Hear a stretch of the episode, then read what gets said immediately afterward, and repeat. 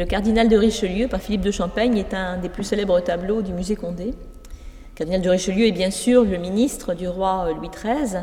Il va donc gouverner la France, euh, tenir les fonctions de Premier ministre, il est présenté ici, dans toute l'étendue de son pouvoir, à la fois religieux et politique, puisqu'il est revêtu de son habit rouge de cardinal, avec un surplis blanc.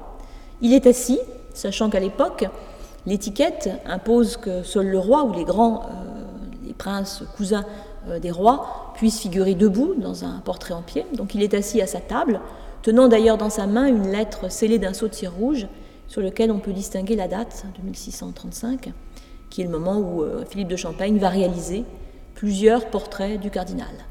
En effet, Champagne est le peintre attitré, le peintre officiel du cardinal de Richelieu. Il va réaliser ses tableaux en série et il représente le cardinal le plus souvent avec la maquette de la chapelle de la Sorbonne, donc le cardinal de Richelieu va contribuer à faire construire, bien sûr.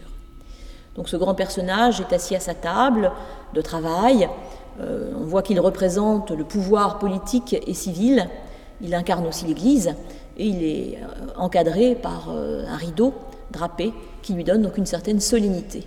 On est là aux origines de la peinture classique française. Hein, Philippe de Champagne, qui est un artiste d'origine nordique, d'origine flamande, puisqu'il naît à Bruxelles, va venir se fixer en France et il va mettre au point euh, le type du portrait de cour, le type d'un portrait classique. C'est aussi l'ami Nicolas Poussin, autre grand peintre classique français à ses débuts.